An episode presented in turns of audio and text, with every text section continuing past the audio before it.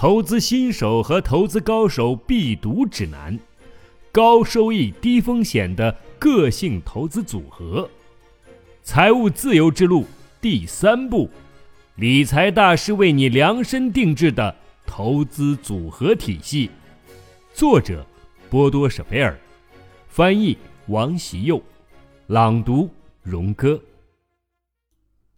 大家好，我是荣哥，欢迎大家继续收听。财务自由之路第三部，第九章：基金和其他产品投资成功的十一条准则。想要赚钱，我们需要的不是钱，我们需要的是信息。波多舍菲尔。在我们开始投资选择的探险之旅之前，我想给你提供一些关于行进路上需注意的一些重要准则。一些能够让你没有压力铺平通往财务之路的准则，我建议你以后时不时的回顾一下这些准则，他们能给你提供成功投资的前提条件。准则一：股市总是好坏行情交替变化，存在着小循环和大趋势，就如同日夜交替，交易所也会经常出现小震荡。就像过去七十年里经常发生的那样，这样的黑夜总是很快会被黎明替代，也就是会接着出现行情上升。此外，还存在着夏季和冬季之分，冬季就代表着股市中爆发的大型世界经济危机，而夏天则代表着长期持续的繁荣时期。我们很难确定小的循环周期。因为他们受到一些难以预估的因素影响，尽管如此，还是有一定的规律可循。对于大型指数来讲，它们通常每四十六个月平均增长百分之一百零二，然后大约每十二个月平均下跌约百分之二十六。而新兴市场则是另一套循环法则，它们平均每三十六个月增长百分之三百五。接下来十八个月会平均下跌百分之五十，这些观察结果对我们的投资行为非常重要，因为从中就得出了完全不同的投资准则。一方面是针对大型的工业国家和标准指数，另一方面是针对新兴市场和小盘股。重要的是，在股市寒冬中，黑夜和寒冬不会长待不走。但股市同样也不可能永远都是白天和盛夏，每一次股市下跌必然会迎来股市上涨，这是最简单不过的道理了，却总是被人遗忘。在两千年初股市过热时期，除了少数职业悲观主义者，几乎没有专家预言新一轮的股市寒冬会降临，也就是一次长达数年的经济危机。他们甚至干脆否认像一九二九年那样的经济大萧条会再度爆发。他们认为，如今的交易所已经具备了一定的措施来防范这种危机。多么危险的愚昧想法！粉饰太平和愚昧无知只会浪费精力，因为反对或者不愿意承认股市的冬天是很不明智的。下一个冬天肯定会来临。曾经如此，将来也不会发生改变。与其一味的逃避，还不如想一想如何在冬天来临的时候更好的御寒，这才是明智的行为。回想一下我们在第四章中提到的一句哲言，约翰·谭布顿爵士曾经说过：“股票市场上代价最高的一句话是，这次情况完全不同。”准则二：为了取得高额的收益，你必须做好准备，要至少五年或最好十年把资金放在股市中。所以说，你绝不能把短期内需要用到的钱投到股票或者股票基金中，因为当你需要用钱的时候，你的股票正好处于低谷，那只会给你造成损失。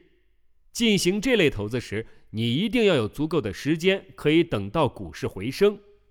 因此，请最好根据第七章的建议，自己确定好基本的投资策略，并且要照此执行。人们总是喜欢高估短期的眼前的成绩，很容易对长期的计划持怀疑态度，进而产生恐慌。明智的投资者可以避免这些错误，不要让自己被危机吓到。但是五到十年内不应该动用这笔投资资金，不只是因为可能出现经济危机，还因为很有可能这期间什么都不会发生，股市不升不降。只是小幅度的上下游走，这样的时期之前时有出现，今后也不可避免。这对投资者而言虽然不是什么好消息，但你必须经受住这样的时期。尽管如此，还是有值得安慰的事情，因为对于成长中的市场来讲，如果本质上活跃的市场长时间无任何起色。那么，该市场紧接着是急速上涨的可能性就会增加。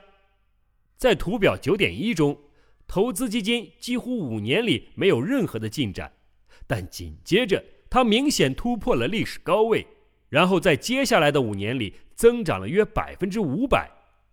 急需用钱或是顶不住压力的投资者，一般在第三年就放弃了，不仅错过了丰厚的收益率。还可能造成高达百分之三十五的损失，因此你至少要保持五年，把钱放在股市不动，最好是十年。准则三：股市危机也有好的一面，它可以提供机会让你买到超低价的股票。当然，在经济危机期间申购股票需要有强大的抗压能力，但是。你也能因此得到回报，只管立刻买进，因为行情常常会迅速且不易察觉地开始回升。只有在你惊慌失措地抛售股票时，股市危机才会产生消极的影响。下一轮的行情上涨是肯定会来临的，你只需要牢牢地守住自己的股票，长期下来肯定能够获利。另外，只要你利用好时机。低价买进证券，股市危机也能让人为之振奋。要达到这一点，你必须牢牢把握好准则四。准则四，保持现金储备。对此很清楚的一点，为了持续加仓，你需要资金，因此不要将用以购买股票的资金立刻全部投进去。一旦行情下滑，或者甚至出现股市崩盘，为了能够持续的买进，你手上要常保留一定的现金。保守的投资者应当至少要把投资股票和股票基金的资本保留三分之一作为现金储备。即使是激进型的投资者，也应当至少保留百分之二十五的资金作为手上的底牌。这里重点强调“至少”二字。在风险等级五和六的高风险投资中，你甚至应该保留更高的比例，最好是百分之五十。为了证明这条建议的意义，我想邀请你一起来完成下面的模拟游戏。假设你投资了十万欧元在价格为一百欧元的基金上，又假设一年内行情下跌了百分之六十，如果你现在打算再买进五万欧元的份额。只需按照现价四十欧元计算，继续假设行情持续急速下跌，三个月后跌到了二十欧元。如果打算现在抛售，那么你第一次购进的份额将损失百分之八十，第二次的将损失百分之五十。按照投入的十五万欧元计算，最终只价值四点五万欧元。有些人可能会说：“真倒霉。”但事实并不是这样。如果操作明智，其实可以运转的非常不错，因为现在正是再买进五万欧元的时机，而且这次的买进价格仅为二十欧元。我们继续假设，这支基金在接下来的三年内又上涨为每份额一百欧元。你知道现在抛售基金可能得到多少钱吗？回想一下。你总共投资了二十万欧元，答案很惊人，你将总共得到四十七点五万欧元。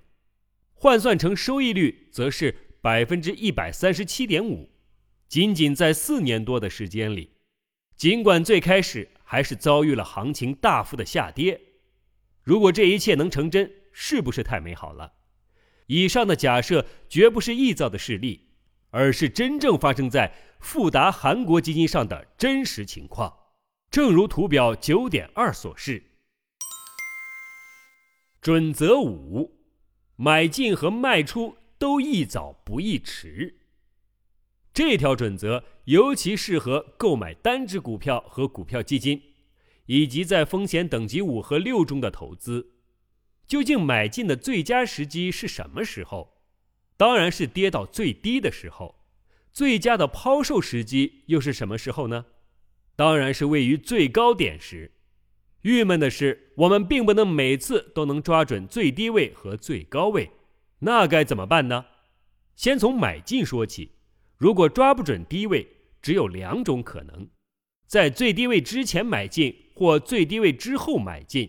我认为在最低位之前买进更是明智，但是这意味着我们在下降的过程中买进，也就是说太早了点儿。如果我们能再等一等，就能够以更低的价格购进股票，而在行情上升阶段买进是很困难的。因为我们怎么能知道行情结束下跌，股票要开始长期上涨了呢？多数的时候，只有当我们回头看时，才能够发现，当一只股票某个时候真正开始上涨时，通常都十分迅速。这种情况下，等我们发现的时候，很可能都已经太迟了。基于这个原因，我认为更明智的是留一定的余地。也就是预先确定好下跌多少个百分比的时候开始买进。对于卖出呢，也是同样的道理。最有利的卖出时机当然是在最高位的时候，但同样这一时间点也很难抓准。所以我们可以在高位之前或之后抛售。同样，我们也只能在回望时才能够发现股市的下跌节点。以下例子可以清楚地说明这一点：当一只股票下跌百分之八十，这意味着该股票会长期继续下跌，还是不久后就会回升达到新的高位呢？你无法准确地提前知晓发展的情况，因此，一旦股票达到设定的目标，就应当立即抛售出去，哪怕行情可能会继续上涨，存在过早抛售的风险。图表三点九表示，太迟买进或者卖出都没有好处。准则六，不要盲目从众，频繁的转换。当你在报纸上看到一则关于股票的消息，通常这个信息早就已经在股市中反映出来了。如果你现在买进，可能会买到高价，随大流行动得到的回报也和大家一样。趋势并非是你的朋友，越多的人提出应当赶紧跳上这趟股市的列车，你越应该肯定现在为时已晚。股市的大幅攀升已经开始了，在股市中，人们常说“牛市引来牛市”，也就是通过更多人买进，行情会继续上涨，这又会引来更多的人购买，相应的，熊市也接着熊市。你绝对不要在大众买进时一起买，也不要随大众一起抛售。巴菲特曾说：“传统的智慧可能包含了许多传统，但缺少智慧。”大多数投资者都喜欢的一个习惯，频繁的转换投资，而专家对此早就说过：“换来换去，钱包空空。”这针对风险等级四的投资者尤其适用。恰恰在这里，频繁的转换最没有意义。为什么投资者常常忽视了这点准则呢？主要有三个原因：一、心理因素，许多投资者都高估了自己；此外，他们觉得买进持有的投资策略什么都不做，缺乏乐趣；二、投资者经常换股。对金融机构的生存有好处，因此这些机构常提供单方面的信息政策。三，金融媒体如果经常提供热门的建议，对他们的生存同样有利。买进持有策略不具备亮点，不利于自我销售。只有当你持有的基金没有合理的原因，却长时间的走势很差，并且没有好转的迹象时，更换才有意义。再次强调，不要盲目的从众，投资时尽量少更换，最好长期持有。在买进风险等级四的产品时，记住沃伦·巴菲特的名言：“我最信奉的时间观是永远。”准则七：永远不要直接投资你无法判断的市场。由于二十世纪末股市急剧升温，许多人买进了他们根本不了解的公司的股票。此类行为在股市乐观时期都有发生，这完全不是什么明智的投资，而是赌博行为。因为牛市接着牛市，所以一段时间内行情表现还会不错，但是。这也是很危险的，千万不要听信那些对此事一知半解的朋友或者熟人。一直以来，大多数的投资者常常在牛市失败，正是他们的亏损让少数人得利。这并不是说你不可以投资那些你喜欢但不能准确判断的市场和企业，因为你不必亲自驾驶你的投资飞机，大可聘请一名飞行员。所以。尽管选择一支特殊基金，涵盖你期望的行业、国家和区域，虽然这并不能百分百的保证收益，但大多数情况下，当地常驻的基金经理可以比个人投资者更好的评估行情的发展。尽管如此，你还是应该去了解该行业或区域的大体情况。你必须知晓是否可以信任某一个行业或是地区。因为如果某一个行业或区域遭受了整体的崩盘，那再好的精细工艺也无计可施。不过，此时要是有一只管理良好的屋顶基金，倒是一个不错的替代选择。准则八：分散投资。为了分散风险，从风险等级四开始，每种风险等级内，你至少要选择三种不同的投资产品。当然。一只基金就如同一个小的资产管理，常常由几百种不同的股票组成，其本身就已经属于分散投资了。但你只需要关注各个基金取得的不同结果即可，从中也可以看出，在基金的投资中也要遵循分散投资的准则，要多样化的选择不同的行业，并尽可能的分散到不同的国家。最开始至少购买三种不同的产品，但最多不要超过十种，不然会失去对全局的掌控。你如果觉得这样太麻烦了，那屋顶基金是一个不错的替代选择。准则九：未来的市场可以赚到巨大的收益。市场在不断的变化，因此。不要只着眼于过去的市场，而是要看向未来。当下最著名的冰球运动员维恩·格雷兹基有一次被问到：“为什么他能比别人优秀那么多？”他答道：“我不知道自己是否比别人优秀，呃，不过我知道一点，别人都是滑向冰球现在的位置，而我滑向冰球将会达到的地方。”最近十年的大赢家。在十年前还没有诞生，或者还处于成长时期，由此可以得出，未来也是如此。当然，这一类的新兴成长型市场没有保障，但也正是这些领域，巨大的机遇正在向你挥手。因此，请有意识的去承担风险，这并不是轻率的举动，而是我们深思熟虑后去承担的风险。此时。只需要投资相对较少的一部分资金即可。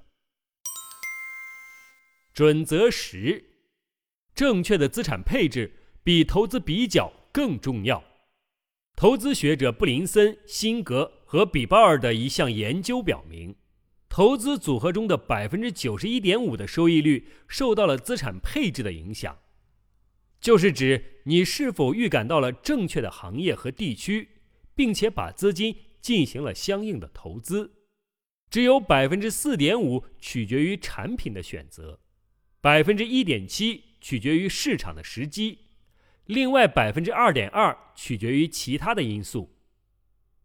确定正确的市场，比在一个市场中去搜寻最好的投资产品要重要的多。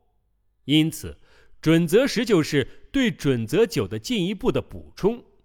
那么，怎样才能确认是否真正的预感准了正确的市场呢？